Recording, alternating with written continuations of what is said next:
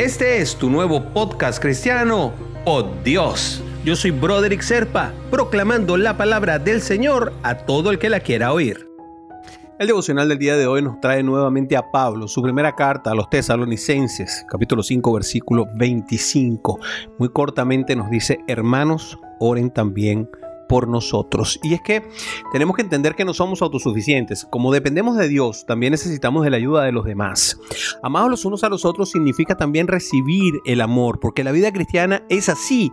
No podemos conquistar demasiado solos. Hay momentos en los que vamos a necesitar ayuda. Y ahí está la importancia que significa estar en iglesia, en comunión y mantenernos cerca de los demás. Un amigo de verdad está al lado en las batallas de oración, no solamente en los tiempos de celebración. Eso es muy fácil estar en las fiestas. Pedir oración, además, es un ejercicio propio de humildad, de reconocer que no se conquista nada pidiendo yo solo las cosas.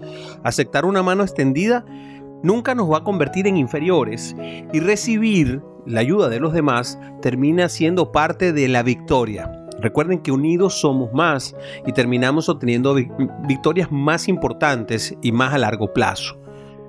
Hasta el apóstol Pablo, que escribió la mitad del Nuevo Testamento, pedía constantemente a los demás que le auxiliaran en oración. Pablo sabía cuán importante era pelear la buena batalla. Juntos, tanto orando por el crecimiento espiritual de los hermanos como recibiendo la oración general de toda la iglesia, es como podemos lograr las cosas. Orar los unos por los otros mantiene el cuerpo de Cristo unido y nos hace caminar juntos hacia la meta. Dios no vino a atendernos individualmente a pesar de que nos conoce individualmente, pero nos dijo que donde hay más de dos personas que oran, ahí está la iglesia. Y de eso es que se trata, hermanito, hermanita.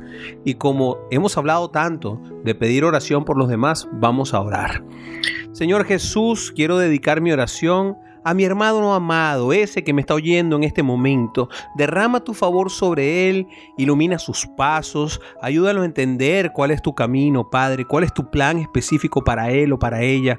Que tus bendiciones sean motivo de alabanza, de gozo, de celebración, Padre, y que terminemos todos adorándote, Padre, por las cosas que has conseguido por cada uno de nosotros en el nombre poderoso de Jesús.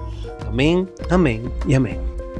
Si quieres recibir por Dios directamente en tu WhatsApp, simplemente comunícate por esa misma vía por WhatsApp al 904-274-3131. Te lo enviaré todos los días.